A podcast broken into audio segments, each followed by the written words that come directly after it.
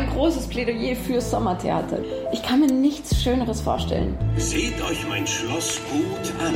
Also die Natur spielt einfach mit. Die Opernaufführungen und Musicalaufführungen, die haben sich jetzt überhaupt nicht mehr gerechnet. Weil der Aufwand so groß ist. Alle Sinne sind angeregt. Mögen euch wunderbare Zeiten anbrechen. Und das ist für mich wirklich die größte Magie, die nur auf der Freilichtbühne so funktioniert. Der Theaterpodcast von Deutschlandfunk Kultur und Nachtkritik.de. Herzlich willkommen. Heute geht es ums Sommertheater. Das Sommertheater beginnt ja immer dann, wenn die Spielzeit sich zum Ende neigt. Und jetzt vor der Sommerpause dürfte die Theaterhäuser eine Umfrage etwas besorgt haben, eine repräsentative Umfrage der Bertelsmann Stiftung und des Meinungsforschungsinstituts Forsa. Und die fängt einerseits gut an, Elena, ne, diese Umfrage. Genau, ähm, dass nämlich irgendwie sehr, sehr viele Prozent sagen, Theater ist super wichtig und sollte gefördert werden. 91 Prozent. 91 Prozent. Also. Aber 80 Prozent der Befragten sagen, sie haben keines der Angebote, die sie unterstützt sehen wollen, genutzt im letzten nächsten Jahr. Das heißt, die Leute finden es gut, gehen aber nicht hin. Ja, was ist da los, haben wir uns gefragt. Da findet also ein Großteil was gut, aber nutzt es gar nicht. Und äh, dann dachten wir, im Sommer gibt es halt dieses Sommertheater, was so niedrigschwelliger oft auch daherkommt. Ich hatte gerade Freunde zu Besuch, die selber Sommertheater inszenieren seit vielen Jahren in Sachsen und die sagten, ja, Sommertheater ist immer so ein bisschen Dünnbrett bohren. Das meinten die gar nicht respektlos, sondern einfach, weil man nicht so hochkulturig daherkommt. Und wir wollen mal schauen, was für Sommertheater es gibt und wie dieses Sommertheater versucht, vielleicht auch neue Zuschauerschichten zu erreichen.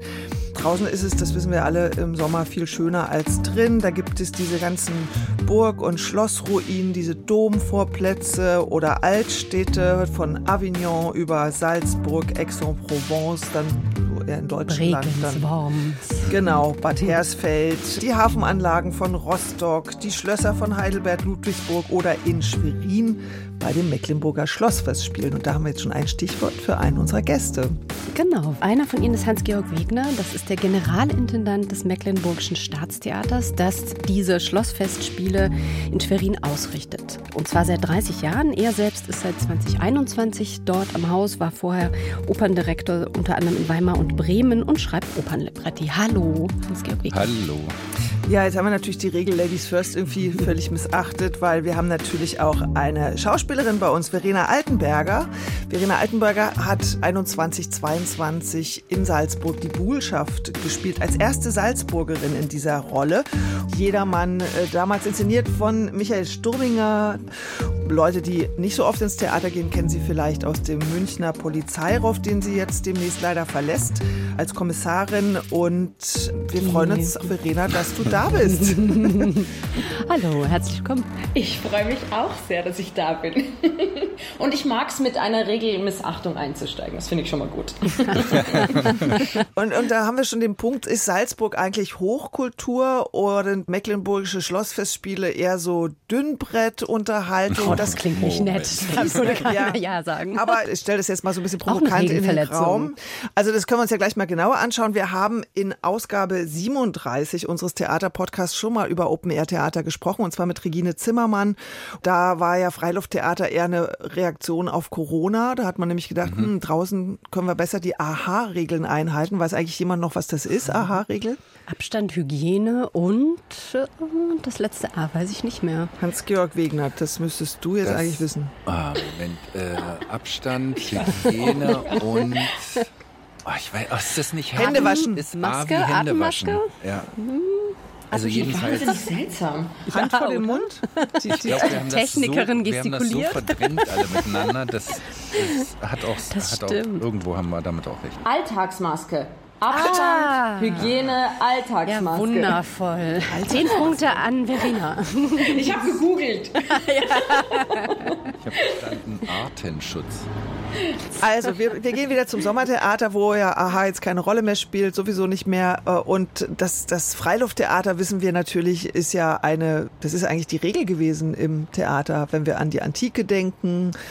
Bei Shakespeare, das Globe Theater, wurde eigentlich immer draußen gespielt. Ich weiß gar nicht, wann man sich dann ausgedacht hat, drinnen zu spielen, ob das eine reine Wetterfrage war. Auf jeden Fall ist diese Tradition, draußen zu spielen, sehr alt. Genau, und daran schließen die Sommertheater wieder an. Es gibt so eine kleine Schwemme auch an Festivals, die draußen stattfinden. So mit der Wende fing das an, nicht nur im Osten, sondern auch im Westen. Es gab immer mehr von diesen Festspielen. Das hat auch damit zu tun, dass die Stadttheater sich geöffnet haben für andere Räume und sich ganz stark diversifiziert haben. Also es war dann so die Rede um die Jahrtausendwende von so einer Art Eventisierung und Festivalitis. Das ist also auch noch so ein Punkt, dass diese Sommertheater einfach eine wahnsinnige Konjunktur haben. Auch das interessiert uns ganz stark. Aber vielleicht steigen wir mal mit einer Frage ein, Susanne. Hm? Ja, dann direkt jetzt mal an Verena. Äh, sind die Salzburger Festspiele ein elitäres Theaterfestival? ähm,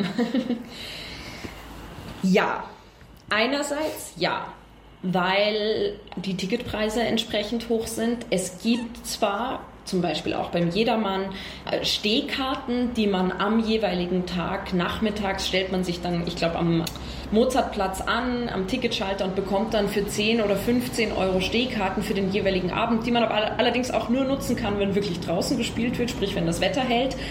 Also es gibt auch dort Angebote, die niederschwelliger sind. Insgesamt ist das aber ein elitäres Festival. Ich habe das auch daran gemerkt. Also ich komme aus einem, wie man so schön sagt, kulturfernen Haushalt. Also in meiner Familie, äh, meine Mutter hatte einen Bauernhof und so weiter.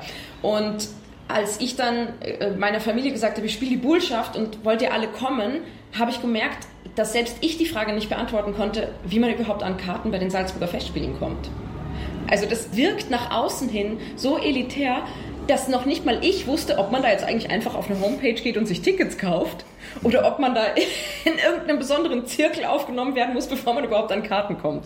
Und entsprechend sind natürlich die meisten äh, Preise auch hoch. Allerdings gibt es dann auch sowas Tolles wie die Siemens Festspielnächte, wo am Nebenplatz auf einer riesigen Leinwand alte ähm, Vorstellungen auch aus der Oper übertragen werden, wo teilweise Live-Übertragungen stattfinden. Und was ich so genossen habe beim Jedermann war auch, da wird einerseits wird es so ein bisschen belächelt, dass da jeder eine Meinung dazu hat. Und ich dachte mir immer, wie großartig ist es, dass wir ein Theaterstück in Österreich spielen seit 104 Jahren, zu dem jeder eine Meinung hat. Also das ist für mich das Gegenteil von Hochkultur. Das ist etwas, wo jeder mitredet. Und wenn es mal nur über das Kostüm ist, aber bitte, das ist doch, das ist doch eine riesige Auseinandersetzung mit Theater und mit Kultur und gleichzeitig mit, wo wir in der Gesellschaft zu dem jeweiligen Zeitpunkt stehen, dadurch, dass wir das schon so lange spielen. Also ich finde, beides stimmt. Aber grundsätzlich wirkt es vor allem wie ein elitäres Festival. Und ich, ich sehe da echt immer ein Problem darin. Also, wenn man mich fragen würde, ob ich lieber Hochkultur oder andere mache, dann würde ich eigentlich eher immer sagen andere, weil ich möchte ja, dass das, was ich erzähle und was ich damit bewirken will, auch bei den Leuten ankommt. Und solange das nicht zugänglich und niederschwellig und einladend für alle ist, finde ich, habe ich mein Ziel als Künstlerin verfehlt. Das finde ich interessant, weil wir haben geguckt, 250.000 Besucherinnen gibt es jedes Jahr bei den Salzburger Festspielen. Da gibt es 2800 Beschäftigte in Vollzeit. Die Festspiele erwirtschaften 77 Millionen Euro an Steuern und Ausgaben wenn ich den Vorbereitungen von Elena glauben darf. Äh, also es ist ein riesiges Wirtschaftsunternehmen. Was macht es mit der Kunst? Also ist die dann wirklich noch frei? Also könnt ihr machen, was ihr wollt oder gibt es dann sowas, weiß ich nicht, sowas wie Auflagen, das muss jetzt wirklich ein Renner werden, weil? Also wir müssen schon jedem Stück fünfmal Audi sagen, sonst kriegen wir kein Geld mehr. Aber das stimmt jetzt nicht. das müssen wir jetzt piepen, nicht. sonst ist das Schleichwerbung. ähm, nein, ähm, äh, da weiß ich jetzt ehrlich gesagt nicht, wenn man auf einer höheren organisatorischen Hierarchieebene diese Frage stellen würde, also an den Intendanten, an die Schauspielleitung oder Regie, ob da marginal andere Antworten kommen würden, aber als Schauspielerin konnte ich machen, was ich will. Und ich habe es auch gemacht. Und, wie sah das aus? Was war dir wichtig und was hast du eingebracht in die Rolle? Also, weil wir so schön von Zahlen auch schon sprachen, ich habe die Screentime verdoppelt. Also statt zwei Szenen, die die Bullschaft traditionell hat, habe ich vier gespielt. Insofern, als ich den Anfangsmonolog des Jedermann gesprochen habe und auf der Bühne war, auf den Schultern von Lars Eidinger, der von meinem Kleid verdeckt war. und ähm, dann haben wir, weil wir natürlich nicht in den Original Hoffmannsthal-Text eingreifen wollten, eine stumme Szene als Abschied erfunden, die wir mit einem ganz fantastischen Choreografen aus New York erarbeitet haben, Dan Safer. Und ich habe auch ganz oft gehört, und mir ging es auch selber so, dass das eigentlich so die Lieblingsszene im Stück geworden ist. Einfach dieser, dieser stumme Abschied mit Musik, wo sich zwei Menschen über eine Bühne bewegen und wo wir eigentlich wirklich die ganze Beziehung nochmal erzählt haben. Und inhaltlich war für mich so wichtig, eine zeitgenössische Frau auf die Bühne zu stellen. Und das ist für mich eine Frau auf Augenhöhe. Eine Frau auf Augenhöhe, die alles sein kann, was sie will, die verletzlich sein kann, die aber auch stark sein kann und die nicht nur in eine Schablone passen muss. Und besonders stolz bin ich darauf, dass wir das gefunden haben über eine liebevolle Erzählung. Also wir waren, und das hat uns die Presse- und PR- und Dramaturgieabteilung mehrfach bestätigt, das erste Paar in der Geschichte des Jedermanns, das gespielt hat, dass sie sich lieben. Mhm. Bedingungslos lieben. Und deshalb die eine nicht will, dass der andere stirbt, der andere aber auch nicht wollen kann, dass sie mit ihm in den Tod geht, weil das wäre ja dann nicht wirklich Liebe zu wollen, dass der andere stirbt oder einen begleitet in den Tod. Und dass man in der Liebe aber sich auch mal streiten darf und sich auch mal verletzen darf mit Worten und sich danach wieder versöhnt und so. dass, dass diese Liebe hat uns alle Räume ermöglicht, die das Menschsein und das Beziehungsleben ausmachen. Ja, das kann man vielleicht noch ergänzen. Verena, du hast dieser Rolle der Buhlschaft also viel mehr Sichtbarkeit gegeben.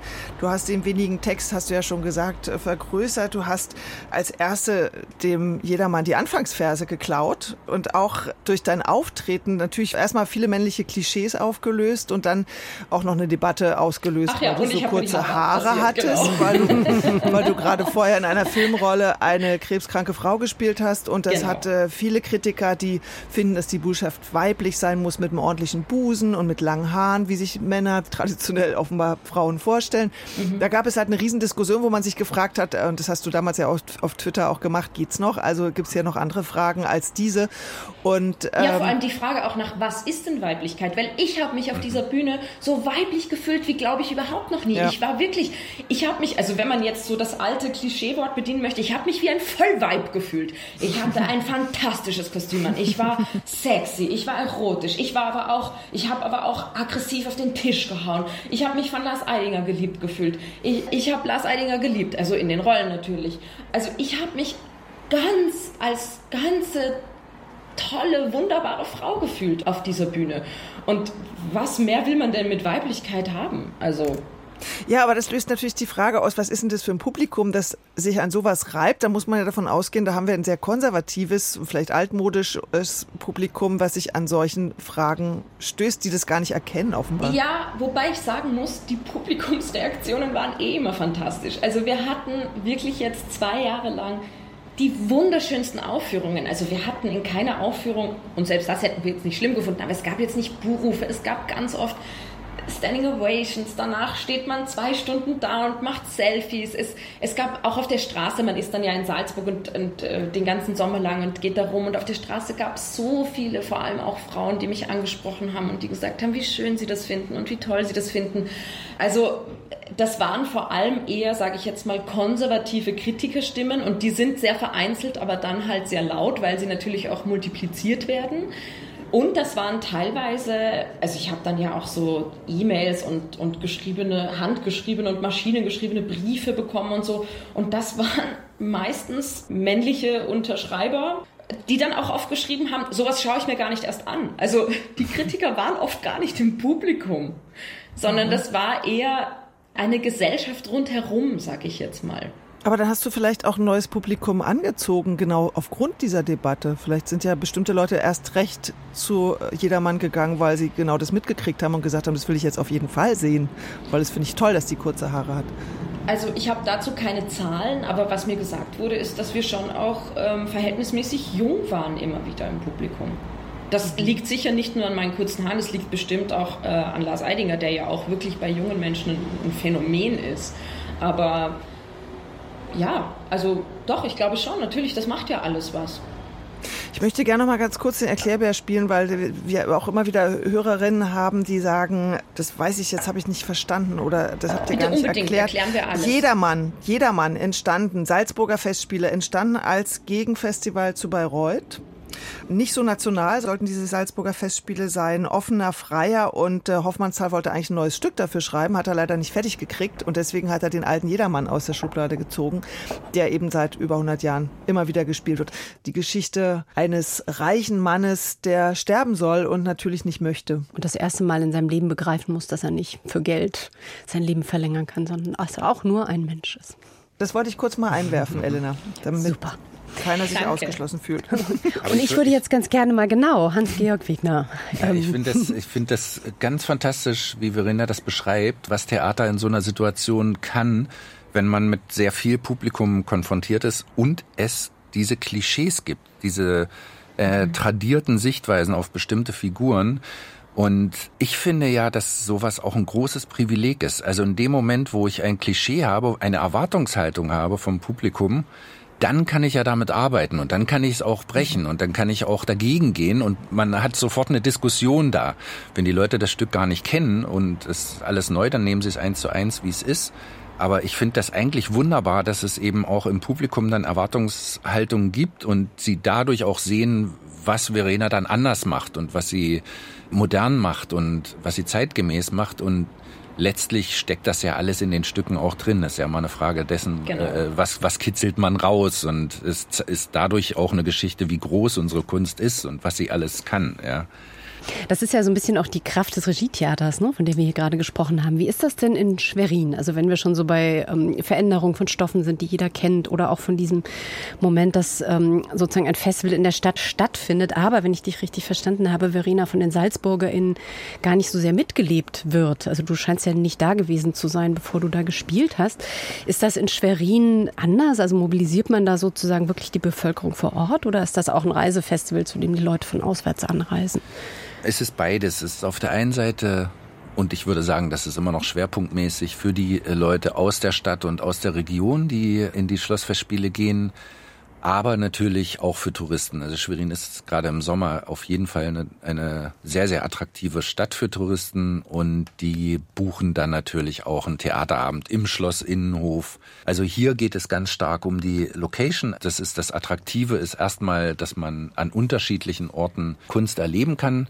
Wir haben ja sechs Sparten am Haus. Das ist wirklich auch ziemlich viel und können dadurch auch ein sehr, sehr breites Spektrum an äh, unterschiedlichen Sachen anbieten. Und damit gehen wir sowohl in die Open-Air-Orte, die wir dafür haben. Wir gehen aber auch ins Theater selbst, was auch sehr schön ist.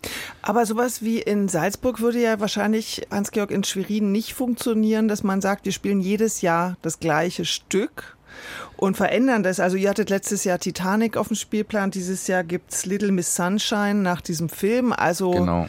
natürlich Stoffe, die emotional einen ansprechen, die lustig sind, ein bisschen leichter sind. Okay, Titanic Ja. ist jetzt nicht so lustig, aber ähm, Kennt aus dem Kino. aber sowas wie ein Stück jedes Jahr wieder machen, das wäre bei euch ja nicht denkbar Nee, wahrscheinlich, das, oder? das würde auch nicht funktionieren, weil es sind ja dann großenteils eben doch dieselben Leute, die immer wieder dorthin gehen und die erwarten natürlich auch einen neuen Stoff. Und da ist dann die Suche immer groß. Welche Stoffe können das sein? In welcher Inszenierung kann das sein? Und dieses Jahr läuft der Vorverkauf wirklich hervorragend, weil der Titel sehr gut angenommen wird. Little Miss Sunshine, also da ist der Sommer schon mit drin. Und das im Schloss Innenhof, das funktioniert sehr, sehr gut. Wonach sucht ihr denn die Stücke aus? Ist das was, wo ihr sagt, das können sich alle irgendwie mit committen? Also es kennt jeder irgendwie, es ist irgendwie leicht und, und die Leute sprechen schon auf den Titel an oder wonach gestaltet ihr so ein Programm? Also wir haben sehr, sehr unterschiedliche Sachen. Ich fange mal bei den exotischeren Dingen an. Wir haben ein niederdeutsches Ensemble hier, das ist die Fritz-Reuter-Bühne. Die spielen auf Plattdeutsch. Die gehen in das Freilichtmuseum in Müs. Das ist auf der gegenüberliegenden Seite des Sees von Schwerin. Dort spielen sie einen Tschechow-Schwank. Da gibt es 100 Plätze. Das ist jetzt also auch keine Zauberei, da gute Auslastung zu bekommen. Man spielt dann vor so einer Scheune auf Niederdeutsch. Das ist die eine Seite. Die andere Seite des Spektrums ist dann eben das erwähnte Musical. Und da haben wir halt 500 Plätze und spielen insgesamt 16 Mal. Da muss man schon einen Titel haben, der attraktiv ist. Und in diesem Jahr haben wir so ein bisschen auch ein Experiment gewagt, nämlich Musical mit unserem Schauspielensemble zu machen. Da freue ich mich, dass das Schauspiel dann auch mal in der musikalischen Richtung sich präsentieren kann. Ähm, wenn ich richtig gerechnet habe, dann braucht ihr für dieses Little Miss Sunshine 7.500 BesucherInnen. Und mhm. da sind wir ja jetzt auch schon beim Thema, nämlich ähm, wen sprecht ihr damit an und wisst ihr, ob das Leute sind, die dann auch zu euch ins Theater kommen unter dem Jahr oder bleibt das sozusagen eine Blase im Sommer und das sind zwar immer die gleichen, die das gucken aus Schwerin, aber die haben eigentlich mit eurem Abendspielplan sonst nicht so viel zu tun. Habt ihr da Wissen drüber? Also wir haben keine Zahlen in dem Sinne, wir haben das jetzt noch nicht erforscht, aber wir kennen ja unser Publikum ganz gut. Die sind natürlich auch in Schloss Innenhof, die kaufen die Karten auch. Die sind aber nicht im Abo zum Beispiel, sondern die müssen die extra kaufen. Und die kommen sowieso ins Theater regelmäßig. Dann haben wir ein ganz breites Spektrum von Leuten, die suchen natürlich auch das Besondere und die kommen auch aus der Stadt und die würden zu besonderen Anlässen auch natürlich ins Theater gehen. Also ich glaube nicht so stark daran, dass Leute in so einer Open-Air-Situation eine Theatererfahrung machen und denken, oh, jetzt muss ich öfter regelmäßig ins Theater gehen. Das wird es geben, aber das ist eigentlich auch nicht so der Sinn, sondern es ist eigentlich mehr, dass wir Theater auch für die Leute anbieten, die das nicht rituell jeden Monat zweimal machen, ins Theater zu gehen, sondern die wir praktisch an unserem Betrieb teilhaben lassen, darüber hinaus, so über den regelmäßigen Betrieb. Aber wäre das nicht eigentlich eine gute Einstiegsdroge, äh, so ein Open-Air-Festival, wenn man das so hinkriegt, dass die Leute sagen, wow, das sind so tolle Schauspieler, die will ich auch im Herbst mal drin sehen. Also das wäre doch eine Chance, also wenn wir nochmal zurückgehen auf diese Umfrage, mhm. dass viele Leute sagen, Theater ist super, brauchen wir, aber ich gehe da auf gar keinen Fall hin. Wäre das dann nicht eine Möglichkeit, genau darüber die Leute zu kriegen, über anspruchsvolles Open-Air-Theater, mhm. wo man die Leute dann vielleicht behält. Ich glaube, das wird es auch geben. Also ich will nur darauf hinaus, dass es nicht eine Legitimation für diese Art von Open-Air-Veranstaltungen, dass man sagt, dadurch ziehen wir jetzt besonders viele Leute auch ins Haus rein. Ich glaube, es sind einfach unterschiedliche Formate. Da muss man sich einfach ehrlich äh, bewusst darüber sein. Aber klar, die sehen unsere Darsteller, sie haben Spaß dabei und natürlich kann das sein, dass sie dann auch mal in eine Aufführung gehen unterm Jahr. Aber das ist nicht der Sinn der Sache, so würde ich mal sagen. Ich hake jetzt trotzdem nochmal nach, weil tatsächlich denke ich so, ja, vielleicht, wenn das so ist, dass so viele Leute nicht ins Theater gehen mhm. wollen, machen die Theater drinnen, sage ich jetzt mal, mit ihrem Abendprogramm her vielleicht irgendwas falsch. Also ja, vielleicht absolut. muss da ja, ja. mehr Unterhaltung und Leichtigkeit rein, ohne total flach zu werden um andere Leute zu kriegen. Das ist gerade ein ganz, ganz großes Thema auch in der Theaterszene generell. Das hat natürlich auf der einen Seite was mit Corona zu tun und auf der anderen Seite jetzt auch wieder mit Problemen, die auf uns zukommen durch die Personalsteigerung, weil wir ja am öffentlichen Dienst uns orientieren in der Bezahlung. Und da geht's ja jetzt ordentlich rauf.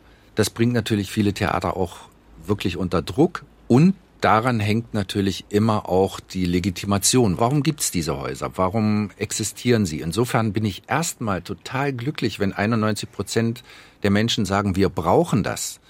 Also es wäre ja umgekehrt schlimmer, wenn 90 Prozent hingehen würden und äh, sagen würden, wir brauchen das nicht. Also erstmal finde ich das eine ganz positive Zahl, dass wir in den Theatern uns auf eine ganz vehemente Weise umstellen müssen, viel mehr die Perspektive des Publikums einnehmen müssen, die Erwartungen und die Bedürfnisse auch eines Theaterabends aus der Publikumsperspektive zu verstehen, das sehe ich auf jeden Fall. Da sind auch die Häuser wirklich dran, würde ich mal sagen. Da gibt es ganz langfristige Entwicklungen, die gehen ganz stark auch über Einbeziehung von Publikum. Ich äh, sag mal das Stichwort Bürgerbühnen, die es an allen Häusern gibt, partizipative Projekte. Das heißt, wie kriege ich Aufführungen hin unter Einbeziehung von Jugendlichen und Kindern oder auch Erwachsenen, die dann aus der Bevölkerung mit auf der Bühne stehen. Wir sind halt in der nicht mehr in der Situation, dass es selbstverständlich zum bürgerlichen Leben dazugehört, dass man ins Theater geht, sondern wir müssen da neue Wege finden, wie wir die Leute davon faszinieren, was im Theater an, an Emotionalität und Erfahrung möglich ist. Mit bei uns im Podcast ist Verena Altenberger, die wir jetzt lange nicht gehört haben, aber ab und zu zwitschern die Vögel da im Hintergrund aus dem Fenster. Verena, ich wollte mal fragen, du hast ja gesagt, dass deine Familie eher kulturfern ist und dass du gar nicht wusstest, wie ist das jetzt da mit Karten und so. Als du die dann da in deine Vorstellung geholt hast, wie war das denn dann? Hattest du das Gefühl, dass die, ja klar, die Tochter oder wie auch immer, Schwester, Verwandte spielt mit, dann sind natürlich alle begeistert, aber hattest du das Gefühl, dass da was passiert ist oder ein Interesse geweckt wurde für diese Art von Kunst? Das ist in dem Fall tatsächlich schwierig zu beantworten mit dem Beispiel, weil der Jedermann in Salzburg natürlich ein Phänomen ist, von dem alle äh, wissen und also ich habe, glaube ich, mit sechs, sieben Jahren auch schon gewusst, was der Jedermann ist. Und insofern war das Interesse, obwohl Kulturfern so für den Jedermann, man wusste trotzdem irgendwie in jedem Jahr, wer die Bullschaft spielt und welche Farbe das Kleid hat. Äh, so, ähm, und insofern war das, glaube ich, für die meisten aus meiner Familie, ich, oder vielleicht kann ich sogar für alle sprechen, einfach ein riesiges, tolles, aufregendes Erlebnis, jetzt den Jedermann auch mal wirklich zu sehen. Ich weiß jetzt aber nicht, ob darüber hinausgehend äh, sich gedacht wurde, und nächstes Jahr schauen wir uns ein anderes Stück bei den Salzburger Festspielen an. Glaube ich tatsächlich eher nicht. Aber das, wie gesagt, das ist nicht exemplarisch anzuwenden, weil mhm. jedermann da so eine Sonderform hat, äh, ist. Mhm. Du bist ja vor allem im Film unterwegs, Verena, und ähm, hast zwar Theater studiert und auch gespielt an der Burg, zum Beispiel am Volkstheater. Wie schaust du denn im Moment auf diese ganzen Publikumsfragen? Also das ging ja ganz groß durch die Presse und der Publikumsschwund nach Corona war so ein Thema. Jetzt kommen sie alle wieder. Punkt, Punkt, Punkt. Mhm. Ich, ich schwanke immer ein bisschen zwischen Depression und Hoffnung, was das alles angeht. Also ich bin vor allem jetzt, also auch um ganz kurz den Zahlenexkurs zum Kino zu machen, bin die Präsidentin der Akademie des österreichischen Films und da haben wir vor ein paar Tagen den österreichischen Filmpreis gefeiert und unter anderem auch gefeiert, dass wir mit den Besucherinnenzahlen im Kino wieder auf Vorpandemieniveau sind. Mhm. Also die Leute wollen wieder in Richtung Kultur sich auch öffnen und in Wien, glaube ich, sind die Theater auch wieder ganz gut dabei, vor allem natürlich die größeren Häuser. Und dann, gerade in der Pandemie, gab es so Bilder aus Frankreich, die mich so begeistert haben und wo ich mir immer gedacht habe, mein Gott, das würde ich mir im deutschsprachigen Raum einmal wünschen. Da standen, da standen wirklich Leute vor der Oper in Paris und haben an die Tür gehämmert, weil sie gefordert haben, dass das Programm weiterläuft. Mhm, mhm. und das hat mich so fasziniert, diese Begeisterung einer so breiten Schicht in der Gesellschaft für ihre Kunst und ihre Häuser, die das spielen, dass sie wirklich protestieren gingen, damit die Oper wieder aufsperrt. Also das, das hat mich total berührt und sowas als Phänomen kenne ich jetzt bei uns nicht so. Und dann auf der anderen Seite, also ich erzähle jetzt so anekdotisch, weil ich natürlich irgendwie da jetzt nicht mit Zahlen oder so hantieren kann, aber ich war vor kurzem in Sizilien auf Urlaub und da ist ja auch wirklich in jedem Ort das alte große Amphitheater und überall strömen Menschenmassen hin, um sich diese mhm. alten Steine anzuschauen, die mal ein Theater waren. Und da dachte ich mir auch, Mensch, wenn man sich richtig in der Geschichte verewigen will, so für, für immer, da muss man Theater bauen. Mhm. Ja, das würde ich auch bestätigen. Also es gab diese, diese September, Oktober, November, das war schwierig im letzten Jahr, aber dann ist das wirklich explodiert mit den Besuchen. Aber was ich neu finde, ist, die Leute wollen gemeint werden. Also sie sind selektiver mhm. als vorher. Sie, sie möchten, dass es sich um sie dreht, dass sich die Stücke an sie wenden. Sie kommen nicht mehr unbedingt so ritualisiert, sondern mhm. das muss was mit ihnen zu tun haben. Und dann funktioniert das tatsächlich auch richtig gut. Und da finde ich auch interessant, weil das vorhin auch schon mal gefallen ist, das Thema Unterhaltung, ja, was wir ja als intellektuelle Theatermacher immer ein bisschen schwierig finden, dass man das machen in, in Anführungszeichen muss. Das kriegt einen völlig neuen Stellenwert dadurch, dass wir eine so gespaltene Gesellschaft haben, die in so viele unterschiedliche Segmente zerfällt, dass Unterhaltung plötzlich einen politischen Charakter kriegt in dem mhm. Sinne, dass wir einen Querschnitt von Bevölkerung im Zuschauerraum haben. Und das ist ja das, was Theater eigentlich bringen soll und bringen kann, dass man das Gefühl hat, man ist eine Gesellschaft, egal welcher Ausprägung man jetzt politisch ist oder, oder wie man die Welt sieht etc., sondern man schaut auf ein Stück, lacht gemeinsam und da hat Unterhaltung was sehr, sehr Verbindendes, weil darauf kann man sich einigen. Und damit finde ich auch was sehr Wertvolles im Moment, um so ein Gemeinschaftsgefühl in der Gesellschaft auch immer wieder zu stärken. Und ich glaube, das ist auch mit ein Grund, warum die Leute wiederkommen, dass sie die Orte suchen, wo man zusammen sein kann. Weil sie irgendwie, alle haben ja die Nase voll irgendwie auch von diesen Fights, die überall gepflegt werden. So. Ja, und ich finde es auf, auffallend, dass die Leute wieder ganz nah miteinander sind. Ja. Ich hätte mir nicht vorstellen können, dass das wieder, das eigentlich ist wieder Normalzustand. Ich war gestern Abend in der Philharmonie, da wurde gehustet und dann dachte ich, normalerweise vor einem halben Jahr hätte man die Leute noch sofort abgeführt. Und das war alles wieder so normal, dass die Leute ganz dicht beieinander stehen. Und natürlich ist es im Freilufttheater dieses Miteinander sein und dann im Freien dann auch noch vielleicht irgendwie essen und trinken bei der Vorstellung und alles ist irgendwie so lässig. Mhm. Das macht natürlich nochmal ein anderes Gemeinschaftsgefühl aus. Ne? Wobei ich wirklich, ja. also das ist jetzt vielleicht minimal am Thema vorbei, aber weil wir vorhin auch so schön über Hochkultur und anderes diskutiert haben. Für mich schafft Theater heute eine Sache immer noch nicht. Und zwar relativ egal, ob das Sommertheater ist, Regelbetrieb, großes Haus oder kleines Off-Theater. Es werden noch immer nicht einfach alle aus unserer Gesellschaft angesprochen. Mhm. Ja. Also es ist immer noch, ich finde, Theater ist in, ich weiß jetzt nicht, es ist eine gefühlte Wahrheit, aber in, in 90 Prozent der Fälle ist es immer noch ein Bubble-Phänomen. Also eine Echokammer von doch irgendwie ja. Äh, elitäreren, gebildeteren, eher auch autochthonen ÖsterreicherInnen, Deutschen. Also ich, ich habe das Gefühl, dass das Theater als Kunstform echt sich mal Gedanken machen müsste, wie man wirklich andere Gesellschaftsschichten, ist so ein komisches Wort, aber mir fällt gerade auf die Schnelle kein anderes ein, erreicht. Ich meine, es gibt auch in Wien da tolle Angebote. Das Volkstheater zum Beispiel hat das Theater in den Bezirken, wo sie zum Beispiel wirklich im Bezirk also, mhm. also in Außenrandbezirken spielen, in anderen mhm. Locations. Aber selbst da, also kenne ich auch einfach Freunde von mir, die sagen, wenn ich da mit meinen Leuten hingehe, dann sagen die, schlag mal, spinnst du und lass mich nie wieder was entscheiden. Also weil, weil dann oft das, was geboten wird, doch wieder eher nicht der Lebensrealität entspricht ja. von den Leuten, die man dorthin locken möchte. Das schafft nämlich Kino und Film und, und Unterhaltung äh, öfter dann im Fernsehen. Und da, da, fehlt mir so oft noch was beim Theater. Dieses, ja, ich möchte gemeint sein, aber ich will auch, dass sich andere gemeint fühlen. Also ich tatsächlich, das ist jetzt natürlich immer ein bisschen zweifelhaft, wenn man als Intendant sagt, da gebe ich völlig recht, weil ich könnte es ja eigentlich machen, aber es gibt da leider kein Rezept, wie es läuft. Absolut. Aber dass der Wille da ist, das würde ich auf jeden Fall unterschreiben und dass auch die Versuche da sind, wie man offener ist. Ich habe zum Beispiel in dieser Saison, eine, haben wir hier eine sehr, sehr interessante Erfahrung gemacht, nämlich auf der Suche nach Sujets, die möglichst viele Menschen binden. Da geht es gar nicht um Auslastungszahlen, sondern einfach um den Ehrgeiz, einen Durchschnitt von Bevölkerung im Zuschauerraum zu haben, haben wir die Erfahrung gemacht, wir hatten hier ein Musical nach Der geteilte Himmel von Christa Wolf. Und da stellt sich heraus, dass eine ganz bestimmte Generation, die was mit Christa Wolf anfangen können, die auch einen starken Mecklenburg-Bezug hat, weil sie hier aufgewachsen ist. Das war super, super gut verkauft, obwohl es eine Uraufführung gewesen ist. Obwohl heißt, das schreckt ja manche Leute ab, aber das war wirklich auch eine sehr zugängliche und kommunizierende Musik mit diesem Stoff und wir hatten hervorragende Zuschauerzahlen. Dasselbe ist passiert.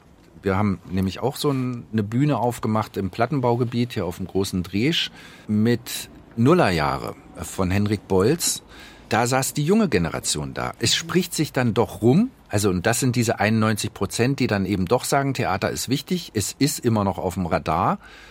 Und dann haben die das mitbekommen und sind dann tatsächlich ins Theater gekommen. Also diese Stoffe zu finden, ist eine ganz, ganz wichtige Sache. Und ich glaube, dass wir da auch viel mehr in allen Sparten auch in Richtung Uraufführung gehen müssen, um genau diese Stoffe umzusetzen, die die Leute auch beschäftigen. Das ist sicherlich das eine. Und das andere ist natürlich aber auch, wie sich so ein Theater zusammensetzt. Ne? Also wenn ich oh, ins ja. Gorki gehe, sehe ich ja. einfach ein anderes Publikum sofort. Da ist ja. eine komplette andere Klientel, weil da einfach andere Leute auch auf der Bühne aber stehen. Das ist, das ist auch interessant, weil in Berlin kann halt jedes Theater seine eigene das ist ja auch eine Bubble, ja, pflegen. Das geht im Stadttheater wie in Schwerin überhaupt nicht. Wir müssen tatsächlich alles bieten. Wir müssen von Gorki bis Staatsoper eigentlich alles anbieten und da wird's dann kompliziert.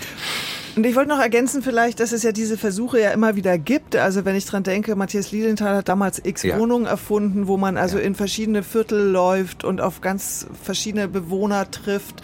Die freie Szene überhaupt hat sehr viele Formate entwickelt. Remini-Protokoll mit mhm. Cargo. Ja. Also Formate, wo man rausgeht. Ich kann mich erinnern, die Kammerspiele München sind auch in die sogenannte Problembezirke gegangen mit einer Freiluftbühne und haben da Theater gemacht. Mannheim hat das versucht als Reaktion auf Corona mit so einem LKW. Also die Versuche sind ja immer da, weil ich glaube, die Theater wissen das schon, aber das ist halt ein Prozess, der sehr lange dauert, da sich mhm. irgendwie umzustellen und vielleicht auch in den Häusern selber eine Bewegung zu haben, dass man da andere Leute auch hat, die da mitarbeiten, weil, weil das macht natürlich, das strahlt ja sofort wieder anders aus. Ja, und ich möchte vielleicht noch ergänzen, weil mir auch diese Debatte manchmal äh, zu kurz geht, gerade wenn es um Besetzungsentscheidungen geht ich meine, da argumentiere ich natürlich auch aus einer bisschen egoistischen Perspektive, aber ich finde, es greift zu kurz, wenn man sagt, die SchauspielerInnen müssen divers sein. Nee, ich meinte den Apparat. Genau, absolut. Ja, das ja. wollte ich nur noch mal quasi, ja. oder ja, ich, genau. ergänzen oder highlighten wäre das bessere Wort gewesen. Weil äh, ich denke mir das auch im Fernsehen zum Beispiel. Ja, okay, es ist natürlich wichtig, dass die jeweiligen,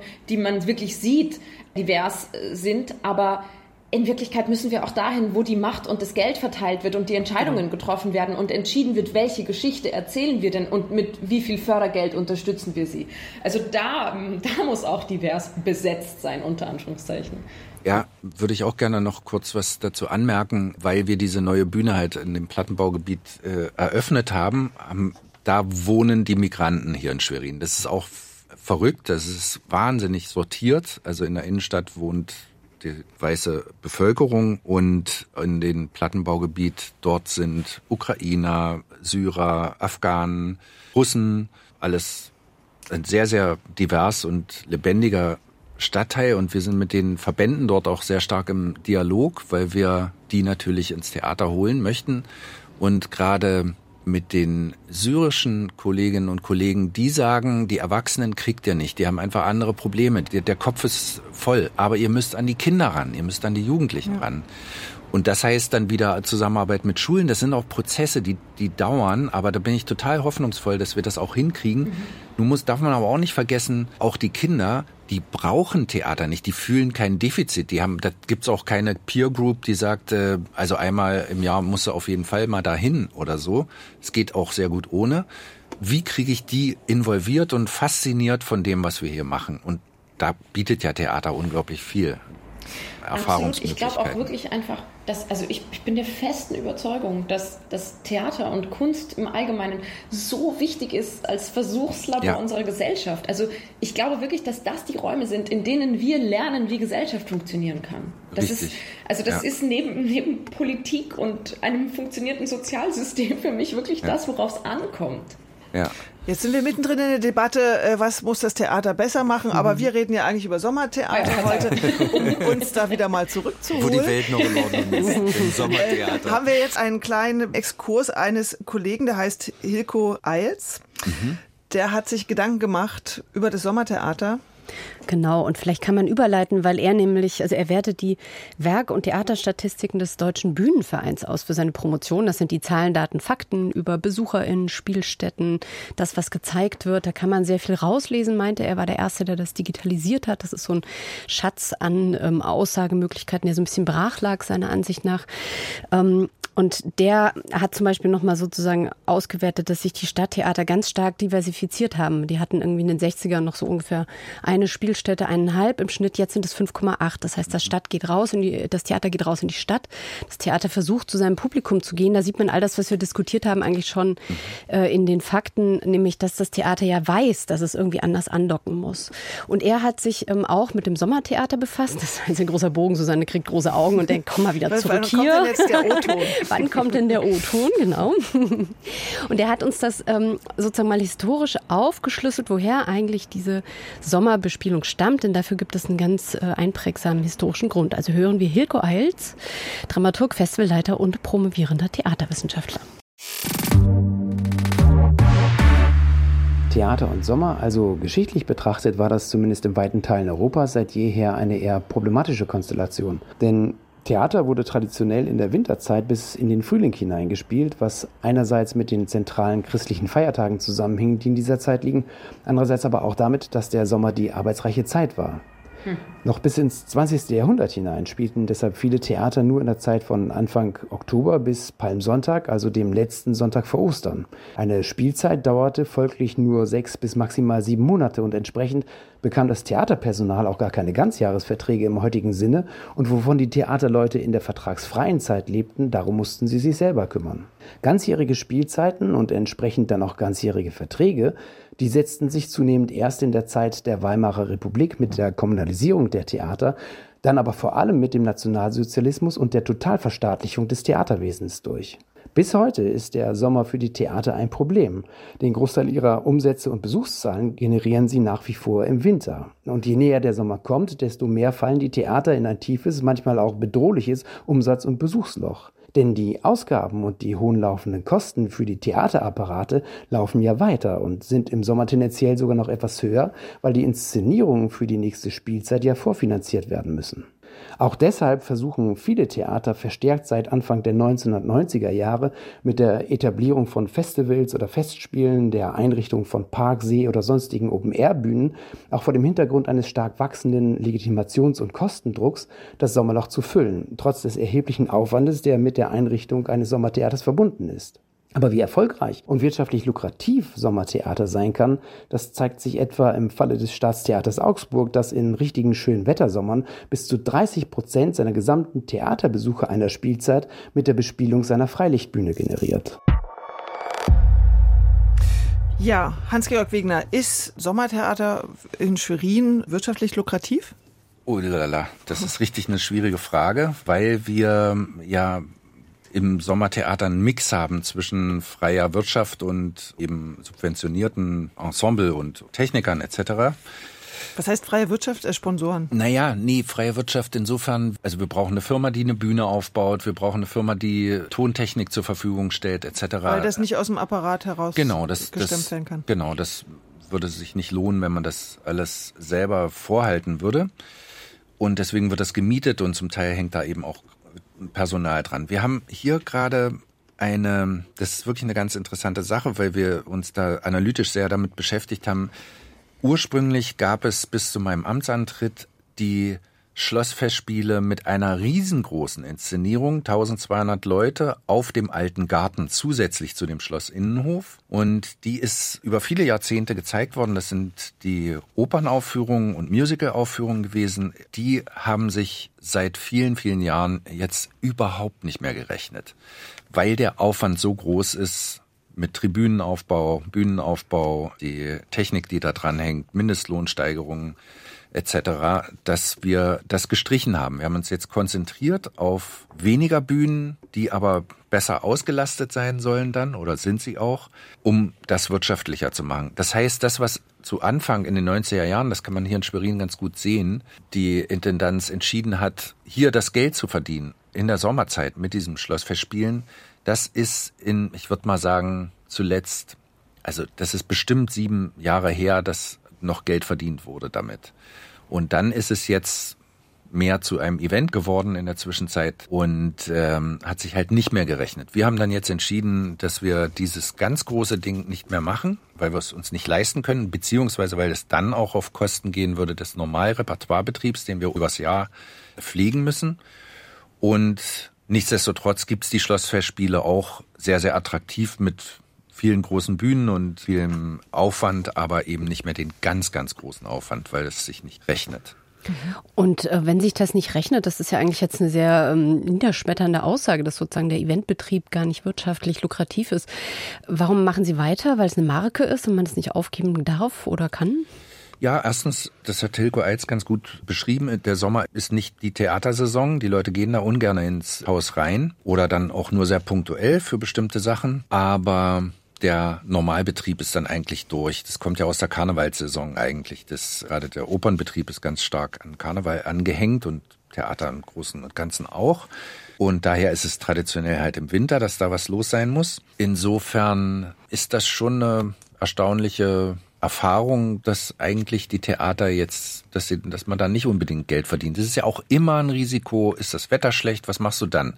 So etablierte Betriebe wie jetzt in Salzburg oder so, die haben dafür natürlich Lösungen und die haben ganz, ganz viel Tradition und ganz viel Erfahrung und auch sicherlich sehr, sehr, sehr viel Effektivität für diese Festspiele entwickeln können. Aber für einen kleineren Betrieb, der das einmal stemmen muss pro Saison, ist das schon sehr, sehr aufwendig. Okay, überrascht mich jetzt mhm. total, weil ich dachte, dass das, dass gerade diese Sommer-Open-Air-Geschichten also da irgendwie was reinbringen an Geld, weil da eben tausend Leute sitzen mitunter oder so. Aber ja, das mag auch für bestimmte Formate stimmen, aber wenn du jetzt wirklich die Zuschauertribüne aufbauen musst, die Bühne aufbauen musst, die ganze Tontechnik gerade für Musical-Übertragung, Mikroports, das ist ein riesen Trara, was dahinter steht. Das Orchester sitzt dann im anderen Raum, dann wird das auf die Bühne übertragen. Das sind wirklich Spezialisten durch Corona auch ein riesengroßes Problem, dass ganz, ganz viele Veranstaltungstechniker einfach in andere Berufe ausgewichen sind, weil die keine Beschäftigung hatten in der Zeit, so dass ein großer Fachkräftemangel herrscht auf diesem Gebiet und dadurch die Preise natürlich auch enorm sind. Dasselbe trifft auch zu auf Bühnenmiete, also wenn man Bühnen jetzt mieten muss und die nicht selber hat. Sehr, sehr, sehr kostspielig. Das hat sich verdreifacht, die Preise. Es hat auch viel Konkurrenz sozusagen bereinigt in der veranstaltungstechnischen. Branche. Und das macht die Sache schwer. Aber es ist schon vor Corona auch schwierig geworden. Dann kann man ja mal so ein bisschen unken, mal gucken, wie es mit dieser Entwicklung der Festivals weitergeht. Also bei Hilko Alts, die Zahl war auch, die haben sich verdreifacht seit den 60ern. Also da ist sehr, sehr viel dazugekommen. Und wenn mhm. er sagt, nach der Wende auch nochmal sehr, sehr viele, viele von denen gibt es dann eben jetzt 10, 20, 30 Jahre. Und ähm, Salzburg oder auch Bregenz, die Festspiele auf dieser großen Seebühne, das ist mhm. ja ein mhm. Mega-Ereignis mit diesen großen Opern und den Wiener Symphonikern. Sowas hält sich natürlich, weil das einen Eventcharakter weit ja, über diese Stadt hat. Ja, und so etabliert mhm, und genau. über viele, viele Jahrhunderte geprägt. Nee, viele Jahrhunderte ist übertrieben. Ja, 46 war das gegründet. okay, 46, also da gab es bestimmt auch Vorläufer wie in Salzburg ja, ja auch. Das hat man, haben wir auch gesehen, dass es eine irre Tradition gibt mit ja. solchen Mysterienspielen oder genau. Spielen vor den Kirchen. Aber ähm, genau, das sind oft Passionsspiele dann so haben wir noch Ja, Passionsspiele, genau, in Oberammergau, genau.